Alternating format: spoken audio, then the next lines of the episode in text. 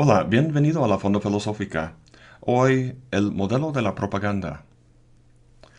Uno de mis héroes intelectuales es Noam Chomsky. Es uno de los lingüistas más importantes del siglo XX y uno de los mayores y más incisivos teóricos sobre el uso de poder por los gobiernos, especialmente los Estados Unidos, y la amenaza que representa para la democracia. En 1988, Chomsky, junto con su colega Edward Herman, publicó un libro con el título Manufacturing Consent, The Political Economy of the Mass Media, que luego salió traducido al español como Los Guardianes de la Libertad. Ahí plantean los autores su modelo de la propaganda, lo cual explica cómo una serie de filtros afectan la información que nos llega de los medios masivos.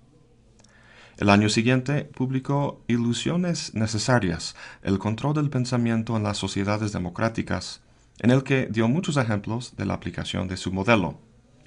Sorprende mucho el título porque asociamos el control de pensamiento con regímenes como Corea del Norte, y no con nuestro país que tiene libertad de pensamiento. Chomsky no está diciendo que vivimos en el mundo de 1984 de George Orwell, pero aún así lo que dice es bastante inquietante. Parte de una consideración de la importancia de los medios para una democracia, dado que nadie es capaz de recabar toda la información necesaria para tomar decisiones informadas, dependemos de los medios, de los periodistas, para hacer el trabajo para nosotros, para decirnos tal y como son los hechos. En un mundo ideal seríamos un pueblo crítico, en el que las ideas se discuten y donde a través del diálogo llegaríamos a un consenso sobre lo que hay que hacer. Pero obviamente no vivimos en semejante mundo. La verdad es que existe una élite que está a la cabeza de gobiernos, corporaciones, instituciones, que depende, por su poder y riqueza, de cierto orden social, político y económico.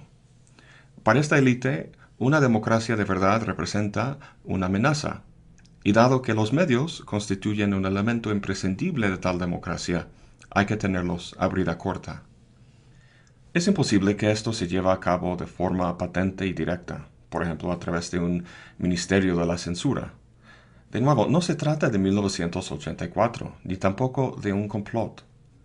Escuchamos las palabras élite y control y de inmediato pensamos en una película de Hollywood. Pero para Chomsky, la manera en que la información se distorsiona no tiene que ver con un complot, sino más bien con cuestiones económicas sistémicas, de las que la élite saca provecho. Para Chomsky, los medios se regulan no por una junta directiva secreta, sino por sí mismos porque se han convertido en lo que él llama un sistema guiado por el mercado. El hecho es que los medios, de los que la mayoría consigue su información, son corporaciones muy grandes, y por imparciales y duros que se jacten ser, sus accionistas exigen ganancias, lo cual implica muchas veces que tienen eh, compromisos político-económicos que la favorecen. Información guiada para favorecer semejantes compromisos es lo que Chomsky entiende por propaganda. Los medios deberían servir los intereses del pueblo, pero en vez de eso sirven a sus dueños, hombres muy ricos que tienen intereses claros y marcados. Nuevamente, los medios no emiten propaganda en el sentido de conscientemente tratar de engañar al pueblo y manipular su opinión, como sucede en Corea del Norte, más bien, la información, las noticias que reportan constituye propaganda porque no permitirán que aparezca algo que contradiga los intereses de los dueños. Es en ese sentido que Chomsky dice que la propiedad determina el contenido. Esta forma sutil de propaganda es lo que asegura la consolidación cultural del orden social, político y económico del que depende la élite. En su modelo de la propaganda, Chomsky especifica cinco filtros por los que la información se distorsiona. Lo podemos imaginar de la siguiente forma. Por un lado está el mundo de los acontecimientos, y por el otro estás tú en casa leyendo el periódico. Entre los dos están los filtros, cinco de ellos. Las noticias sobre los acontecimientos empieza por un lado y llegando a tu extremo se ve que algo ha cambiado. Veamos esto en más detalle. El primer filtro, como ya habrás imaginado, es el dinero. El valor combinado de las seis corporaciones mediáticas más grandes del mundo, que controlan alrededor del 90% del mercado, es 350 mil millones de dólares. Si quieres entrar en este mercado, tienes que ser un Carlos Slim. Hablando de México, aquí tenemos TV Azteca y Televisa, y juntos controlan 95% del mercado. El dueño de TV Azteca es Grupo Salinas, que también es dueño de una cadena de electrodomésticos, un banco, una aseguradora, una compañía de motos, de coches y de telefonía. Se me hace difícil creer que su verdadera vocación sea la imparcial comunicación de información. Así que este primer filtro es fundamental porque filtra una gran variedad de voces y puntos de vista y solo permite pasar aquellas que tienen millones en el banco. Pero dirás que ahora, gracias al Internet, cualquiera puede subir su propio blog sobre política, por ejemplo, como este que encontré. Pero, ¿qué porcentaje del mercado tendrá este blog? Volvemos a esta cifra que vimos antes. Quizás sea este porcentaje. El segundo filtro es la existencia de publicidad. El costo de editar un periódico o transmitir un programa de televisión puede cubrirse cobrando al consumidor por el producto o al permitir publicidad en el medio y dejando que un patrocinador lo paga. Los medios que permiten publicidad son mucho más exitosos por la obvia razón de que su producto es mucho más barato y muchas veces gratis. El peligro principal es que la publicidad hace que los medios sean más atentos a las necesidades de los patrocinadores que del propio público que usa el medio. Chomsky cita un caso en el que una corporación, Gulf Western, retiró financiamiento de un canal público de televisión porque salió en su programación un documental que se llamaba Hungry for Profit, hambriento por la ganancia. El programa criticaba eh, las actividades de las corporaciones multinacionales en el tercer mundo. Al retirar el apoyo, el CEO dijo que el programa era anti-negocio y anti-americano. Dijo que el canal no se portó como amigo. Ah, otro ejemplo que acabo de encontrar eh, trata de un periódico, el Mercury News, en San José, California.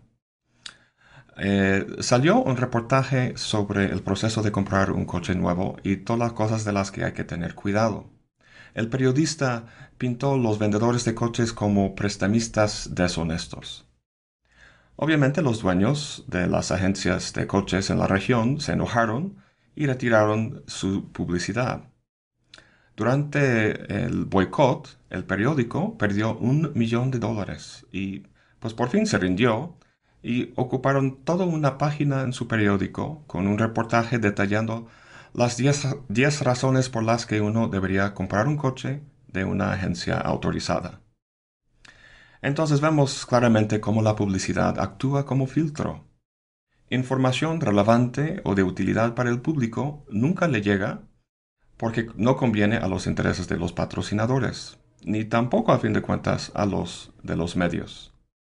Los patrocinadores quieren que su publicidad aparezca en el contexto de algo ligero, algo entretenido. Si los medios discuten cuestiones inquietantes o complejas de importancia social, esto puede alterar lo que Chomsky llama el humor de compra. Gracias entonces a esta presión del sistema corporativo, los medios tienden no a, a informar, sino a entretener y a tratar su público no como ciudadanos, sino como consumidores. Otro efecto importante de la publicidad es lo que Chomsky llama la concisión. El hecho de que la información que sale en, los medios tiene que competir con la publicidad por espacio y tiempo. Una tercera parte de todo lo que ves en la tele está ocupada por comerciales al leer el periódico puedes no hacer caso de la publicidad o ir a la cocina cuando salen las comerciales en la tele. Pero no importa porque ya han logrado su efecto. O sea, la información ya se ha hecho concisa.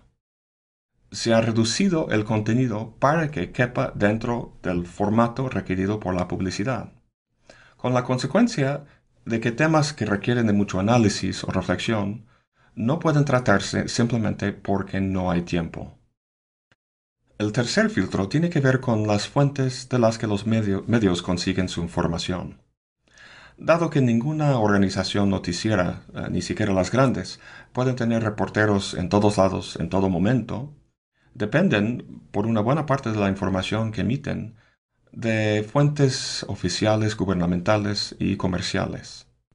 La Casa Blanca, Los Pinos aquí en México, Microsoft, el Pentágono, la ONU y grandes instituciones de este tipo tienen departamentos enteros dedicados a difundir información a los medios. Obviamente la información que proporcionan es parcial, pero es muy cómodo para los medios porque bajan mucho sus costos. Chomsky comenta que el departamento de prensa de solo el Pentágono emplea más gente que todas las fuentes de información disidente en Estados Unidos combinadas.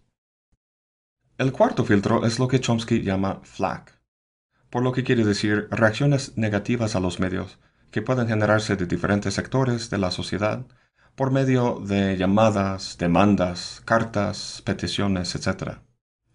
Básicamente es una forma de castigar a medios desobedientes. Cuanto más poderoso sea uno, más flack puede generar. Una llamada de un político o el presidente de una corporación puede tener mucho efecto un patrocinador puede eh, quejarse de un medio con sus empleados y accionistas para que ellos hagan periodicazos contra el medio. También pueden financiar think tanks ideológicamente alineados que critican a los medios desobedientes. Todo esto actúa como filtro porque los medios, para no tener que lidiar con mala prensa, tienden a eliminar elementos de las noticias que conducirían a FLAC. El quinto filtro es lo que Chomsky y Herman en su momento llamaron el anticomunismo, filtro que tenía más que ver con los medios en Estados Unidos. Digo tenía porque obviamente la Guerra Fría terminó, pero en su momento era muy efectivo. Chomsky comenta que una de las frases más peligrosas para una democracia es seguridad nacional, porque sirve muchas veces de pretexto para frenar las libertades de los ciudadanos y para invadir otros países. La retórica que los Estados Unidos usaba durante la Guerra Fría para invadir países como Vietnam y Nicaragua era defender la democracia.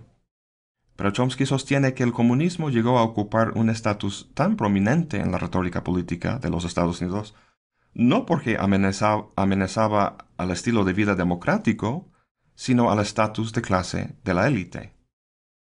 Grandes corporaciones se aprovechaban de la retórica del anticomunismo para promover acciones militares en diversos países de su hemisferio, o sea, de América Latina, con la consecuencia de poder consolidar y asegurar el tranquilo funcionamiento de sus operaciones comerciales. El caso del United Fruit Company en Guatemala es un ejemplo perfecto. Pero hoy en día la retórica ha cambiado en vez del anticomunismo es el antiterrorismo. Esto se ve claramente en el caso de Bush, Irak y Afganistán.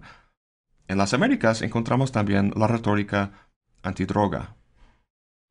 Rick Perry, gobernador de Texas y candidato republicano a la presidencia en 2012, dijo que no eliminaría la posibilidad de mandar tropas a México para tratar el problema de las drogas. Las frases antiterrorismo o antidrogas operan como la frase seguridad nacional. Ningún político, ni tampoco ningún periódico ni canal de televisión quiere ser tachado de pro-terrorista o pro-drogas. Por lo que las acciones del Estado que se hacen respaldadas de esta retórica no son analizadas con el debido escrutinio. Y así vemos la acción del filtro. Nuevamente, quiero dejar claro que todo esto no se trata de un gran complot. No es que al pueblo norteamericano y sus políticos les valga un bledo si se usan drogas o no, y que estén usando esta retórica solamente para favorecer los intereses geopolíticos de una élite. Sea el terrorismo o las drogas, puede haber motivos muy sinceros para acabar con ellos. Lo importante es no dejar que esta preocupación nos haga a nosotros ni a los medios menos críticos de toda una gama de otros intereses que pueden sacar provecho de la situación. Dada la sutileza de los filtros y nuestros propios sesgos cognitivos, Chomsky nos invita a comprobar ah, la acción de los filtros de forma objetiva al medir con una regla o un cronómetro el espacio o el tiempo que diversos medios dedican a diferentes temas. Es tan sencillo como esto o esto.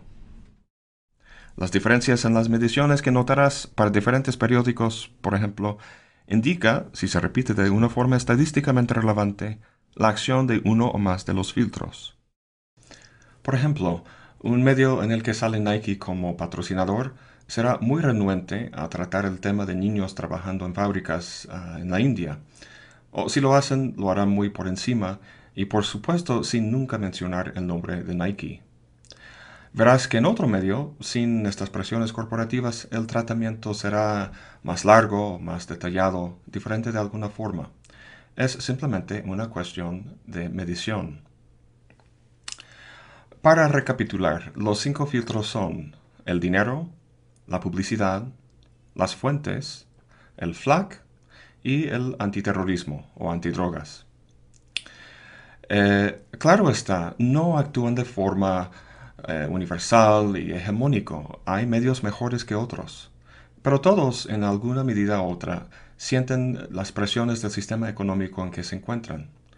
De modo que hay que permanecer críticos, hay que estar conscientes de que lo que escuchamos, lo que leemos, es, las más de las veces, solo una parte de la historia.